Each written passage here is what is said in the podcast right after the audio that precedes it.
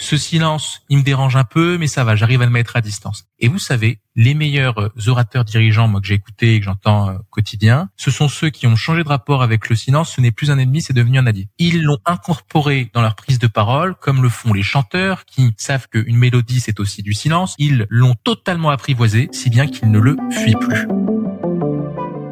Bienvenue dans Experts en la matière, le podcast d'experts et décideurs qui approfondit avec un invité une tendance ou une actualité pour donner matière à penser aux entrepreneurs.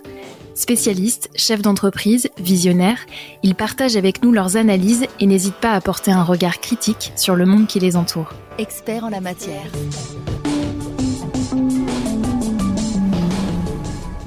Aujourd'hui, nous recevons Nicolas Mel. Bonjour.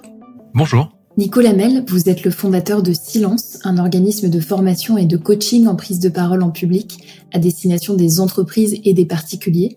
Vous êtes également l'auteur de l'ouvrage Silence ou les meilleurs secrets pour prendre la parole avec aisance et éloquence en toutes circonstances. Dans cet épisode, nous discuterons des clés pour améliorer l'impact de sa communication et sa capacité à convaincre.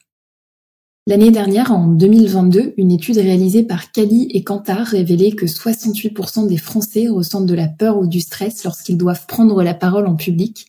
Comment expliquer ce phénomène? Alors, je pense que le terme de phénomène est, bien choisi dans, le sens où il s'agit là euh, d'une peur euh, qui touche euh, tout le monde. 68%, je crois que le chiffre est assez réaliste trois façons d'expliquer euh, ce phénomène. Je pense d'abord qu'il y a quelque chose d'assez culturel.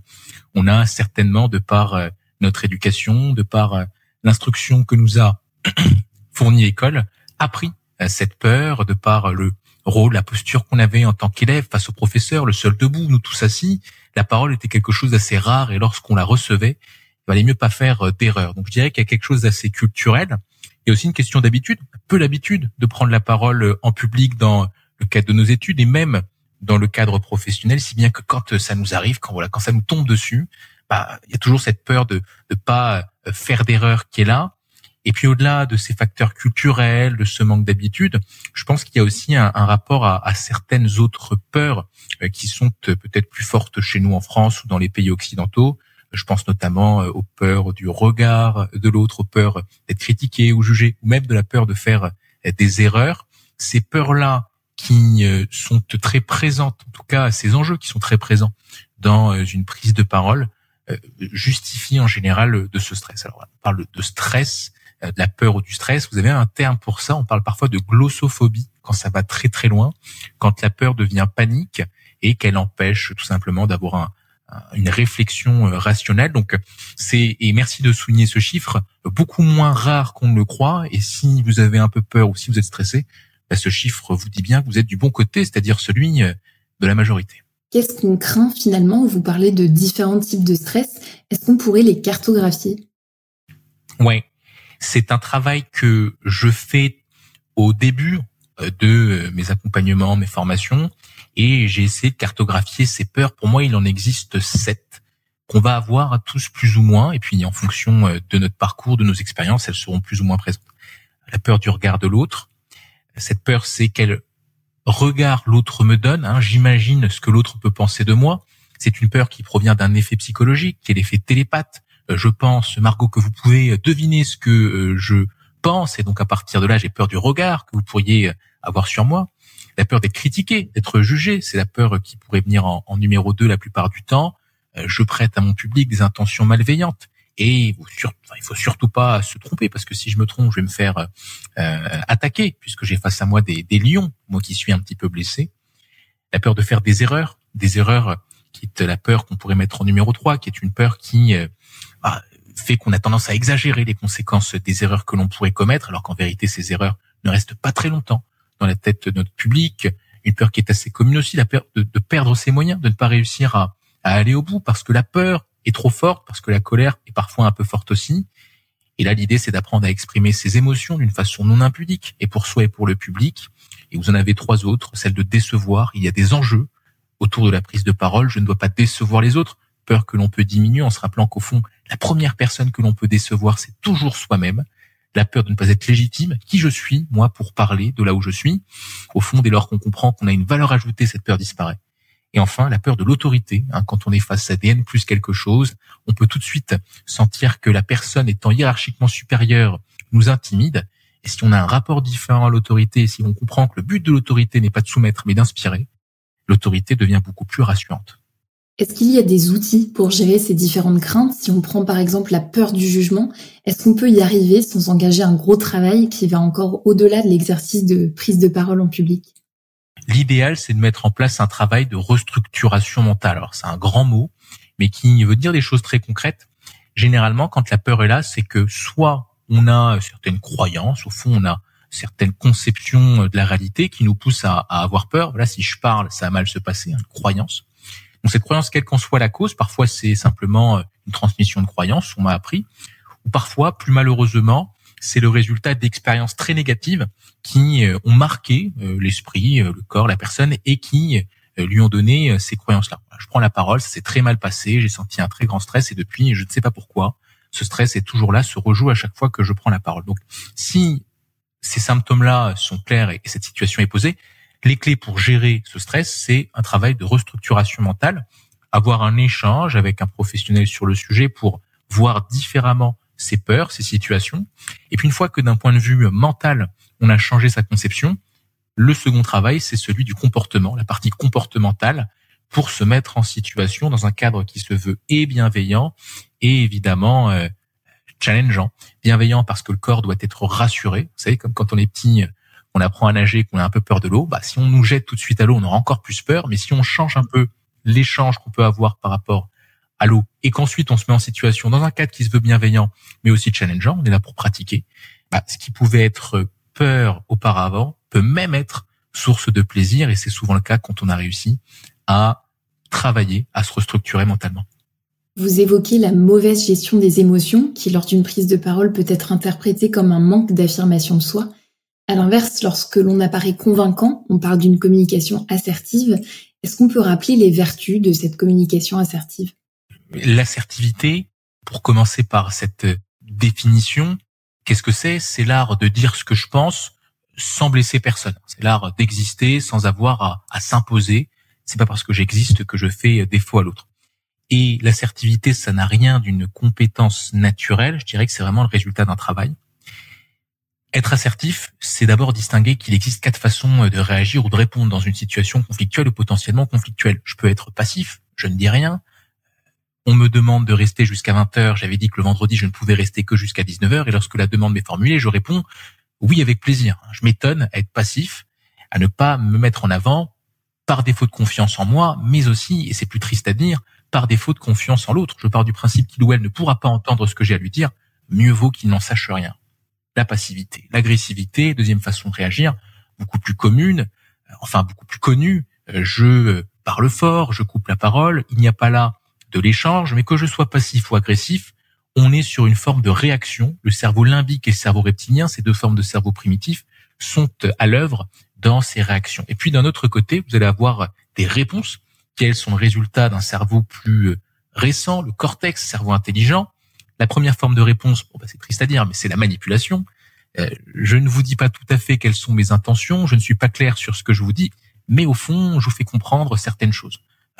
J'arrive en retard en, réunion, je suis en faute, vous me le faites savoir. Écoute, Daniel, tu arrives en retard. Et au moment où vous me dites ça, je vous dis, oui, je comprends, mais bon, cette réunion du vendredi 14h, je trouve qu'elle est pas très très bien placée. Si j'étais toi la prochaine fois, je la mettrais un petit peu plus tard. Voilà, c'est un petit conseil d'ami que je te donne. Après, tu fais ce que tu veux. Vous voyez, je suis en faute mais je fais comprendre que la faute est peut-être sur les épaules de l'autre.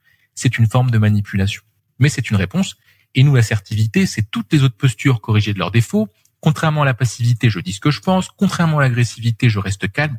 Et contrairement à la manipulation, je n'utilise pas de détour pour me faire comprendre. Une fois que cela est dit, l'assertivité, faut bien comprendre que c'est un choix et que elle a pour but de préserver des relations dans la durée, d'où son utilité dans le travail. Hein. La personne que j'ai vue hier, je vais certainement la voir demain. À partir de là, cette communication va me permettre d'exister, d'exprimer ce que je pense, sans pour autant blesser mon interlocuteur. Et comment on la travaille, cette assertivité? Beaucoup de méthodes peuvent aider. Je pense que le fait de suivre des méthodes, il y en a quatre qui me viennent à l'esprit, peut être très utile. Vous avez des méthodes très connues, très popularisées. Je pense notamment à la communication non violente. Marshall Rosenberg, psychologue assez connu, qui a écrit un livre sur le sujet, la communication non violente, et plus connu encore, les mots sont des fenêtres ou bien ce sont des murs, dans lesquels il explique les quatre étapes de sa méthode de communication violente. J'exprime les faits, je parle de mes sentiments, communication par le jeu, de mes besoins, et je formule une demande. C'est une forme de méthode d'assertivité. Vous avez la méthode DESC, la méthode sandwich, qui sont aussi des méthodes très euh, popularisées. Je pense notamment à la méthode sandwich. Vous commencez par un commentaire positif pour vous adresser à votre interlocuteur.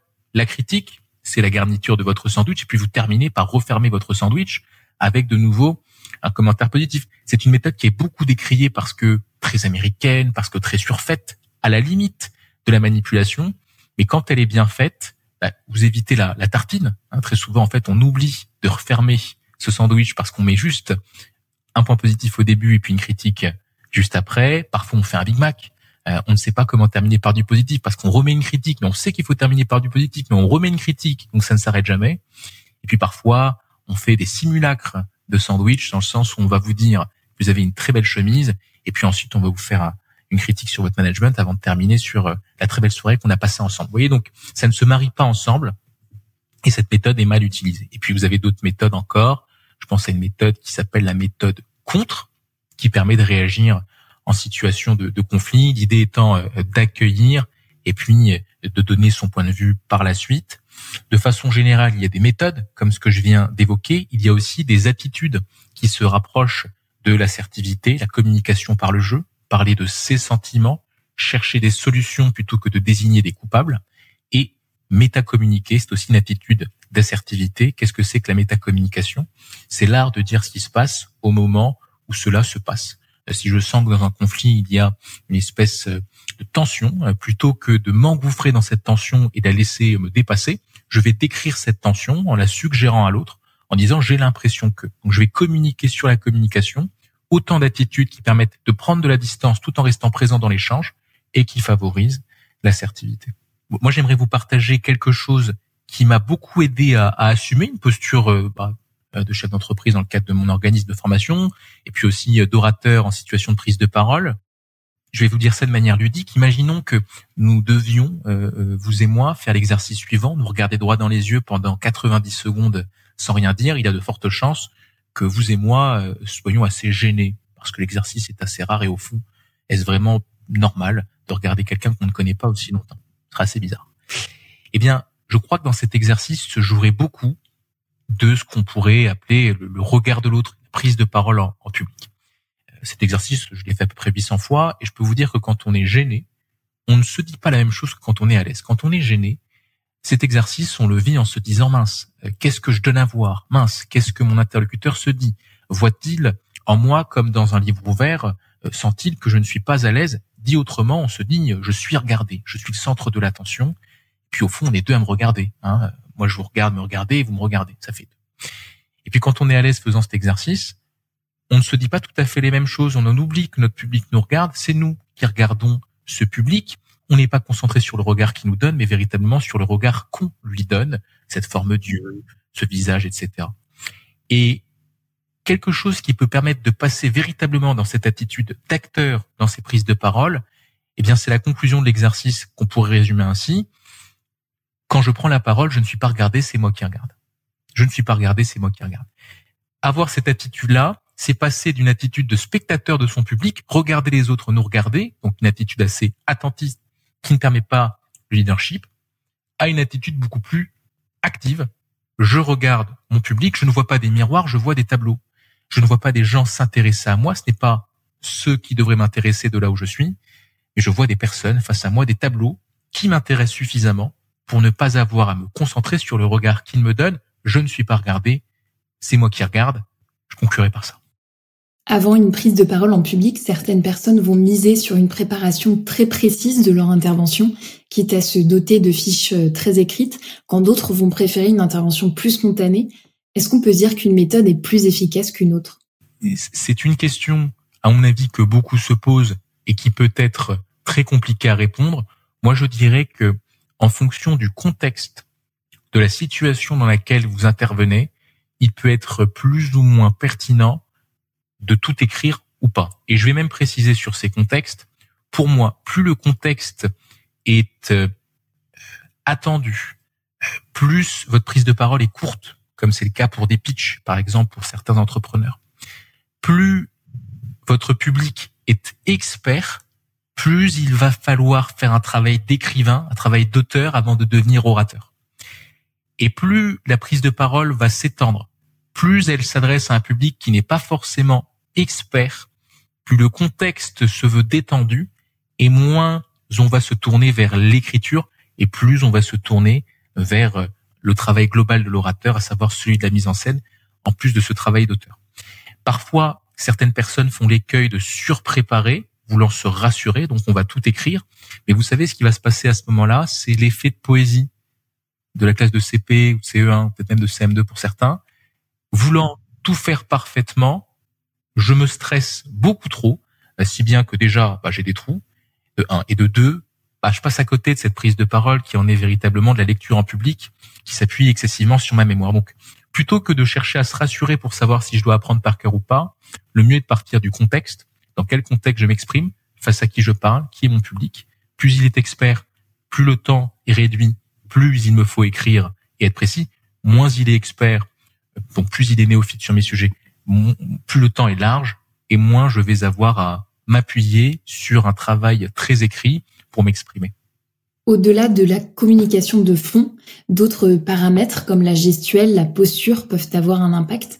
Quel est selon vous le poids du non-verbal dans une prise de parole? C'est une question compliquée. Et je pense qu'on se l'est tous déjà posé et je pense même qu'on a tous entendu les chiffres d'une étude, enfin d'une pseudo-étude, enfin en tout cas c'est quand même une étude hein, qui a été réalisée par un certain Albert Merabian, professeur qui a réalisé deux études, grâce auxquelles il a conclu que notre communication non verbale, hein, j'entends par là euh, ce que l'on fait, ce que l'on donne à voir, et, le son de notre voix, compterait pour 93% de notre communication. On retiendrait 93% de cette partie du message et seulement 7% serait consacré au message écrit. Alors ce qu'on oublie de dire très souvent, c'est que ces résultats sont vrais dans le contexte très précis de son étude, qui est un contexte que l'on sait peu, mais qui euh, s'appuie uniquement sur des mots très simples et qui euh, est un contexte beaucoup trop précis pour pouvoir être extrapolé. Donc, en vérité, non, la communication non verbale, elle ne compte pas pour 93% de ce que l'on retient. Mais disons que plus la prise de parole va être courte, plus on va être vu avant d'être entendu, avant d'être compris. Et plus la prise de parole va s'étendre, et plus cela va s'inverser, c'est-à-dire qu'on va plus être compris, un peu moins être entendu et encore moins être vu. Et ça s'entend, hein, c'est-à-dire que dans les premiers instants d'une rencontre, on se concentre d'abord sur tout le non-verbal, la seule chose que l'on peut véritablement voir et, comprendre. Et puis plus, plus pardon, euh, le moment va durer, plus l'échange va se construire et plus le verbal va prendre une place prépondérante. Maintenant, il y a certains biais psychologiques, je pense notamment à l'effet de halo. L'effet de halo, qu'est-ce que c'est? C'est un biais qui fait que on a tendance à penser qu'une personne qui présente bien est une personne qui est intelligente, est une personne qui euh, socialement réussit, est une personne qui, vous voyez, donc les premiers instants, on le dit souvent, hein, on n'a pas deux occasions de faire une bonne première impression. Donc les premiers instants sont importants, mais plus les premiers instants euh, disparaissent au profit de la relation que s'est noué l'orateur avec son public, et plus ils vont euh, être faibles en termes d'importance. Donc, pour résumer, au début, la communication non verbale est importante, puis plus le temps avance, et plus la communication verbale prend le pas sur celle-ci. En termes de gestuelle, de posture, tout ce qui peut entrer dans cette communication non verbale, quelles sont selon vous les principales erreurs à éviter? C'est vrai que il y a des choses qui reviennent assez souvent. Je pense notamment euh, pour la posture à ce défaut d'ancrage qu'on peut avoir parfois, surtout quand on est dirigeant d'ailleurs. On veut paraître euh, cool dans l'air du temps et donc dans la proximité, on va se déplacer plus que de raison, on va avoir du mal à s'ancrer dans le sol. Et vous savez, cette verticalité, elle joue beaucoup dans l'autorité perçue. Quelqu'un de vertical, moi je pense à un Barack Obama pour aller du côté euh, des Américains, a cette capacité à incarner l'autorité. Plus je vais être dans le déplacement, plus je vais être dans la proximité et donc un peu moins dans l'autorité. Donc c'est une erreur que je vois assez souvent. On se déplace, on, euh, pour ne pas dire titube, on se berce, vous savez, on reproduit comme ça ces mouvements très inconscients. C'est une erreur qui s'observe assez souvent. Dans le regard, pareil, on peut avoir un regard un peu fuyant qui traduit d'une part une réflexion, mais qui traduit aussi une difficulté à s'exposer au regard de l'autre. Regarder chaque personne trois secondes dans les yeux tout en parlant, ça me semble un indispensable pour créer cette connexion, ce fil invisible du regard qui nous relie à notre public. Et puis, au niveau de la gestuelle, pas mal d'erreurs, pas mal, vous savez, de, on pourrait appeler ça des gestes parasites, des choses que l'on fait qui vont créer des alternatives d'écoute. Notre public se concentre sur ce qu'on fait, moins sur ce qu'on dit. Et là, c'est dommage parce qu'on passe à côté de l'importance et de l'intérêt d'une prise de parole, à savoir transmettre le message. Donc, je dirais qu'au niveau du regard, on a des écueils. Au niveau de l'ancrage, on en a aussi, de la gestuelle également. Et tout cela va venir brouiller le message parce que on a souvent voulu négliger la forme pour mettre en avant le fond. Les deux ne sont peut-être pas si opposés si différents que ça. Pour progresser plus vite, il y a des formes de pratiques qui sont plus intéressantes que d'autres. Il y a quelque chose que tout le monde déteste, même les dirigeants, hein, je suis sûr que euh, vous détestez également, peut-être de se regarder. Se regarder pour euh, pratiquer, avancer, après avoir euh, pris la parole. Et pourtant, ça présente un intérêt très grand, qui est celui de pouvoir poser son propre œil sur sa performance. Et plus je vais me regarder, plus je vais améliorer la perception de mes capacités et plus au fond je vais être à l'aise dans, dans l'exercice. Donc je dirais que il va y avoir trois façons de progresser. La première, la pratique dans des situations de prise de parole. La seconde, ce changement de certaines euh, croyances dont on a parlé. Et trois, au-delà de la pratique, il me faut avoir un feedback. Donc soit ce feedback m'est donné par mon public, soit c'est moi qui me le fournis en m'observant. Mais m'observer, ça veut dire être objectif avec moi-même, voir d'un côté les points positifs et véritablement les voir. Il y a des personnes qui ne sont pas capables de les voir. Et dans ce cas, si on n'est pas capable de voir ces points positifs, autant ne pas se regarder, parce que dans ce cas, se regarder va diminuer la perception de mes capacités. Donc d'une part, les points positifs, et d'autre part, être capable aussi d'observer, de noter des points d'amélioration. Et si je suis capable de le faire aussi bien point positif que point d'amélioration, je vais véritablement progresser beaucoup plus vite que par la seule pratique, parce que mon regard me dira dans quelle euh, partie de l'art oratoire me concentrer et quelles sont mes forces sur lesquelles m'appuyer. Une prise de parole en public peut aussi comporter une part d'imprévu, une réaction forte de ses équipes, du public, ou une problématique qui impose de sortir de l'ordre du jour. Est-ce qu'on peut se préparer à cet imprévu? C'est euh, aussi un sujet qui est beaucoup évoqué par des publics de dirigeants. On peut d'abord s'y préparer d'un point de vue, euh, on va dire, gestion du stress, parce que pour certaines personnes, l'imprévu est quelque chose de difficile à, gérer. Bon, la, première des choses, vous savez, c'est de voir euh, la bienveillance de son public plutôt que de le voir comme euh, potentiellement malveillant. Bon, c'est facile à dire. L'idée, s'il fallait la résumer, c'est que si nous sommes, des, je sais pas moi, dans un environnement un peu imaginaire, nous sommes des, gazelles, euh, et que le, dirigeant qui prend la parole est une gazelle blessée par le stress, il vaut mieux qu'il imagine face à lui avoir des vétérinaires qu'avoir des lions. Euh, parce que si j'imagine des lions, bah, tout de suite, la seule idée de devoir répondre va me mettre dans un état de tension qui va favoriser soit la passivité, soit l'agressivité. On en revient à ce sujet de l'assertivité. Donc si moi je vois des vétérinaires, des personnes qui pourraient potentiellement m'aider plutôt que de me nuire, bon, déjà je vais être plus à l'aise. Et puis ce qui est intéressant, c'est que si moi je vois des vétérinaires, eh bien, je vais être plus à l'aise pour trouver une façon non impudique et pour moi et pour le public d'exprimer cette blessure. Dit autrement, je ne vais pas chercher à cacher plus que de raison la difficulté qui est la mienne. Et je vais donc trouver cette façon non impudique d'exprimer ce qui se passe. Écoutez, je suis un petit peu gêné euh, d'entendre cette question. Écoutez, cette question ne m'est pas facile. Plus je vais être à l'aise pour exprimer verbalement une difficulté, une gêne, et plus cette gêne va m'être euh, simple à gérer. À l'inverse, plus je vais vouloir cacher plus que de raison cette gêne, et plus je vais avoir peur qu'elle ne se voit. Donc c'est le premier temps, gérer l'idée de devoir répondre à cette situation. Et puis, un deuxième temps, qui est véritablement la gestion de l'improvisation. L'improvisation, ça demande plusieurs choses. Je ça demande trois sous-compétences. La première, être capable de ramener à soi le sujet. Les personnes qui sont à l'aise pour improviser sont des personnes qui arrivent à ramener à elles un sujet, une idée, un objet qui peuvent paraître abstraits ou éloignés. Elles font du lien entre ce qui est évoqué et leur connaissance et leurs compétences. Première sous-compétence. Deuxième sous-compétence, elles croient en leur rôle. En fait, elles sont tellement persuadées de ce qu'elles incarnent qu'elles arrivent à vous faire croire ce qu'elles veulent. Bon, parfois, euh, pardon de le dire comme ça, parfois c'est peut-être un petit peu euh, abusif, mais si vous ne croyez pas tout à fait en ce rôle que vous incarnez, eh bien, les autres n'y croiront pas non plus, et vice versa. Si vous y croyez vraiment, on aura plus de chances d'y croire. Moi, je joue un rôle de formateur, c'est un rôle que j'assume totalement, et j'y crois à fond. Je ne mets pas ma veste euh, à moitié, vous voyez.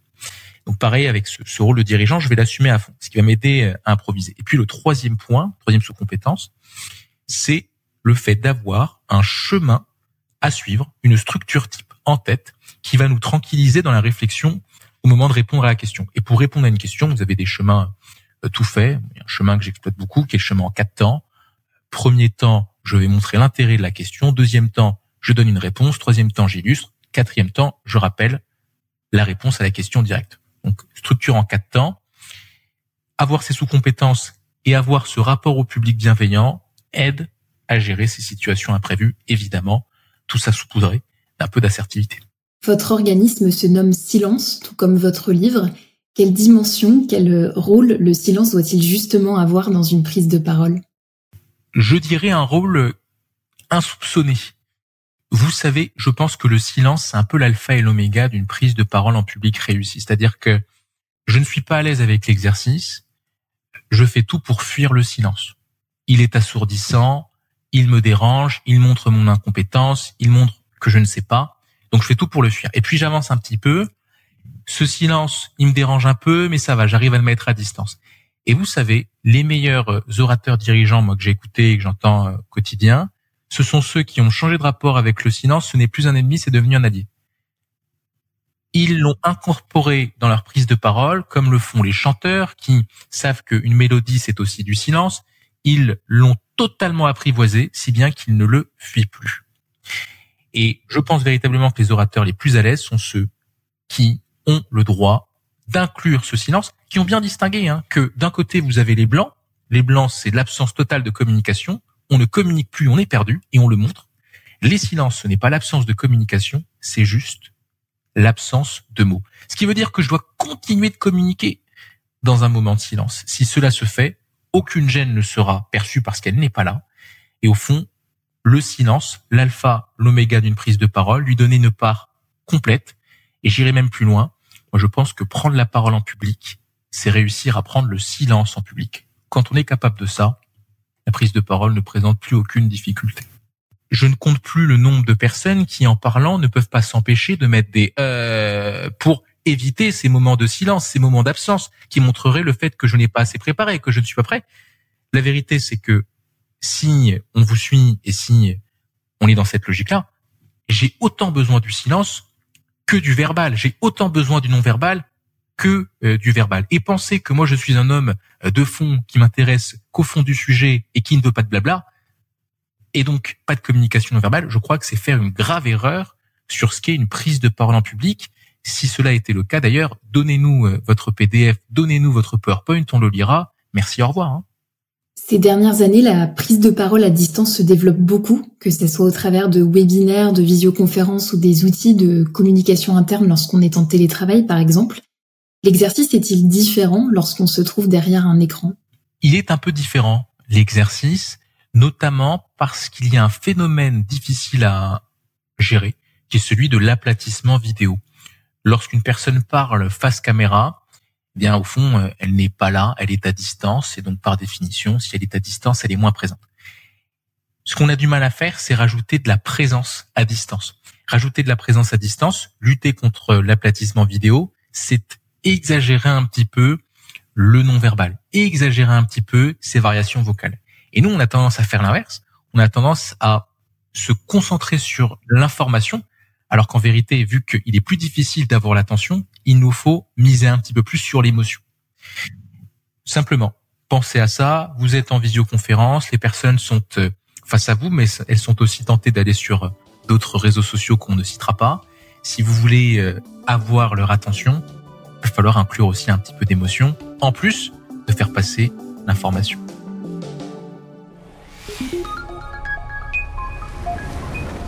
Tous les podcasts de la chaîne Experts et Décideurs sont disponibles sur le site expertsetdecideurs.fr et sur toutes les plateformes d'écoute. N'hésitez pas à vous abonner, à laisser votre commentaire et à liker. La chaîne Experts et Décideurs est une production France Défi réalisée par Circomplex. Experts en la matière.